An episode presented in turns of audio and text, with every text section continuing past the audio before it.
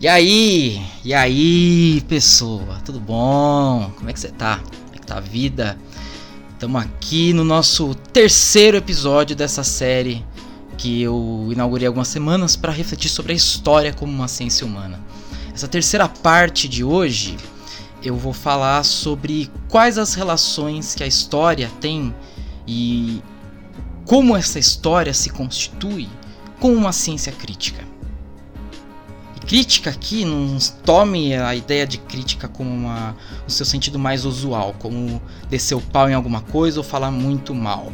Muito contrário, muito pelo contrário. O trabalho do historiador e a historiadora deve ser crítico, mas no sentido em que a própria expressão grega dá para a palavra críticos, que é de onde origina a nossa expressão portuguesa crítica. Essa expressão em grego significa avaliação, e ela não tem a ver com uma valoração de juízo positivo ou negativo, no nosso caso. Porque o historiador e a historiadora não julga o passado, não julga esses indivíduos. o papel do profissional da história é compreender, é explicar aquele fenômeno ou interpretá-lo. Não quero entrar nesse discurso ou nesse debate sobre interpretação e explicação agora. E essa crítica estabelecida pelo historiador, pela historiadora, ela passa por alguns pontos. Eu ainda vou falar eh, alguns outros em algum outro episódio, mas nesse episódio eu quero me deter em alguns deles.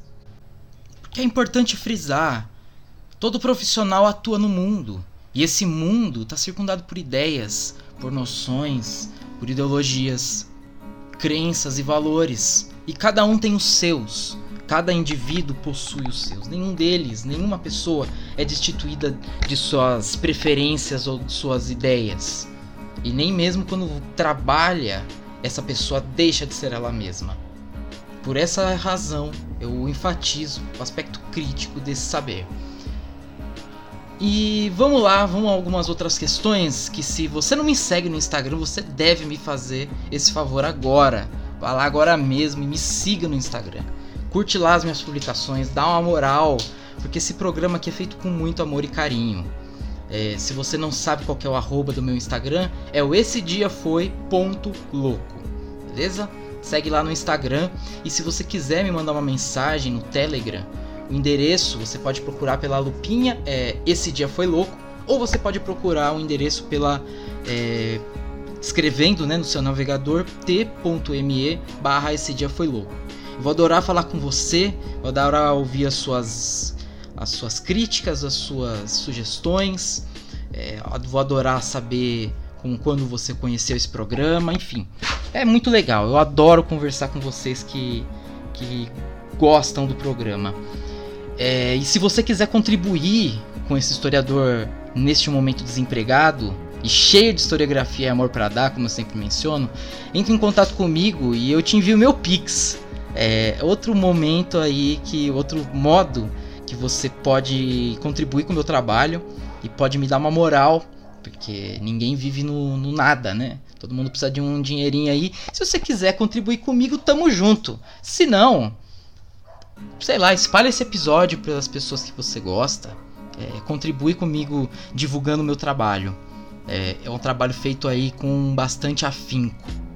Então, tendo dito sobre tantas informações desse episódio, quanto coisas aí relacionadas às nossas redes sociais, vamos embora, vamos lá pro, pro episódio de hoje, que esse aqui é o episódio 12 do Esse Dia Foi Louco, esse maravilhoso programa de história comigo, Francisco.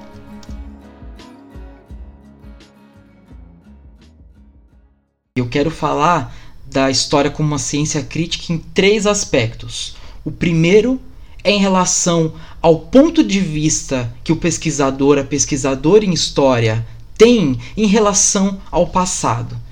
Vamos pensar o seguinte: todo mundo tem um ponto de vista, mas qual é o seu ponto de vista? Esse ponto de vista, quando se estuda uma ciência humana, precisa ser um ponto de vista crítico. E eu vou explicar o porquê. O segundo aspecto é com comprometimento que esse historiador tem com o presente e com o futuro. Lembra que da primeira definição que eu falei, a história é a ciência dos homens no tempo, e o tempo não é constituído só pelo passado, mas também pelo presente e pelo futuro. Então, existe uma relação que, esse, que essa pessoa que pesquisa com o tempo. E um terceiro aspecto é com relação aos trabalhos dos outros colegas. Então vamos lá, vamos tratar cada um em sequência. Infelizmente, eu já disse que a história se aliou às várias formas de poder constituído. Eu falei, por exemplo, dos estados nacionais que usaram conhecimento histórico para criar suas ideologias nacionalistas para inflar o ego da nação contra as outras.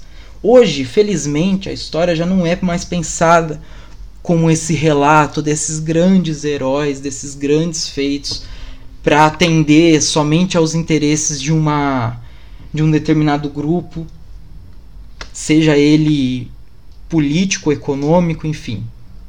Hoje uma pluralidade de outros olhares foram projetados sobre o, sobre o campo da história, sobre a ciência histórica.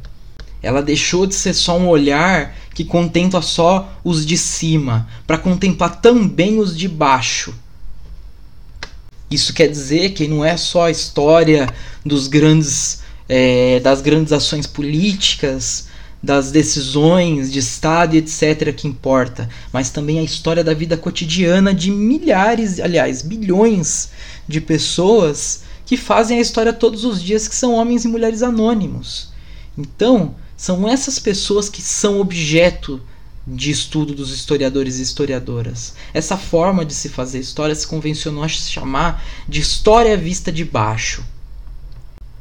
Isso é, vou dar alguns exemplos: a história dos movimentos dos trabalhadores, dos marginalizados sociais, das mulheres, dos pobres, das mulheres e homens acusados de feitiçaria e que foram mortos, dos milhões de escravizados que foram trazidos compulsoriamente da África para a América. E isso se tratando assim de um da, da escravidão africana.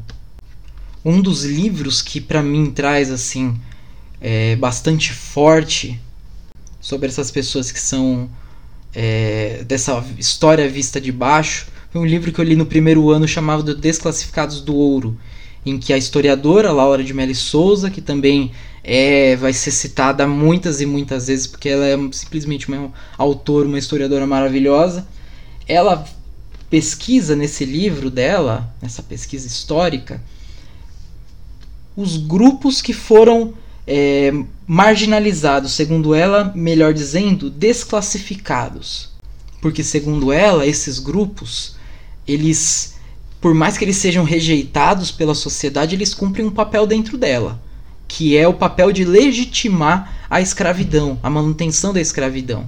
Porque se esses grupos marginalizados ou desclassificados, como por exemplo as feiticeiras, os brancos pobres e que são livres, mas que acabam vivendo de roubos, mendicância, ciganos, e todo um resto de outros grupos que ela estuda, se esses grupos são tidos como vadios dentro daquele contexto histórico, então alguém tem que cumprir esse trabalho.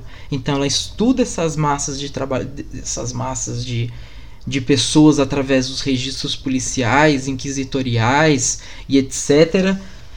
E resgata a memória desses indivíduos que, enfim, se perderam part... através da história que ninguém se lembra mais, mas que os historiadores podem retomar e fazer reviver essas histórias a partir da compreensão do passado. Então, resgatar essas populações que não escreveram seu nome no, no hall da fama da história ou que foram derrotados, massacrados pela história, esse também é um dos papéis dos historiadores de hoje. Então, vamos avançar para o segundo ponto, que é a, o comprometimento que o historiador tem com o passado e com o presente. Além de ter o óbvio comprometimento com o passado, né? Aliás, passado, presente e futuro. Por que, que eu estou querendo dizer isso? Porque o passado é óbvio. O historiador, a historiadora narra o passado. É o objeto de estudos desse historiador. Mas não somente ele. esse intelectual, esse historiador, ele vive num presente histórico, num momento específico da história. Logo, ele também é influenciado pelos valores e pelas formas de pensamento que fazem parte da sua época. Isso é óbvio, todo mundo é filho da sua própria época. Eu, você que está ouvindo, mamãe, papai, geral. Então é impossível escapar dessa, desse fato da vida. Portanto, as ideias de, um, de uma pessoa influenciam na visão que ela possui a respeito do passado. Ou melhor, influencia nas perguntas que ela faz a respeito do passado. Eu vou dar um exemplo em como isso se arranja. Porque além do presente é, influir nas decisões do passado, nas perguntas que se faz para o passado, a perspectiva de futuro que esse determinado pesquisador ou pesquisadora tem também influencia. Vou dar um exemplo, dois exemplos, melhor dizendo, que são da, ali da mesma época. Sérgio Buarque de Holanda e o Caio Prado Júnior escreveram dois clássicos, estourado no Brasil. O Sérgio Buarque, O Raízes do Brasil, em 1936, e o Caio Prado escreveu A Formação do Brasil Contemporâneo, em 1942. Os dois, eles são movidos pela seguinte pergunta do presente: Por que o Brasil fracassou no seu processo de modernização política, é, econômica, social que passavam os países do mundo afora, aliás, essas, esses países que eram democracias liberais, esses países do Ocidente, principalmente. Por que, que o Brasil fracassou nesse processo de modernização? Que os outros países estavam passando nesse contexto de 1930 e 1940, que é o momento em que cada um escreve. Qual é o objeto de estudo desses dois historiadores? O Brasil colonial, principalmente o Brasil colonial. Eles vão tentar investigar o que, que no processo de colonização no Brasil transformou o Brasil num país tão atrasado assim, segundo a ótica deles. Para dar um exemplo a respeito das obras desses dois autores, o Caio Prado Júnior, por exemplo, nesse livro, vai abrir com um texto chamado Sentido da Colonização. Qual que é o sentido da colonização portuguesa aqui no Brasil?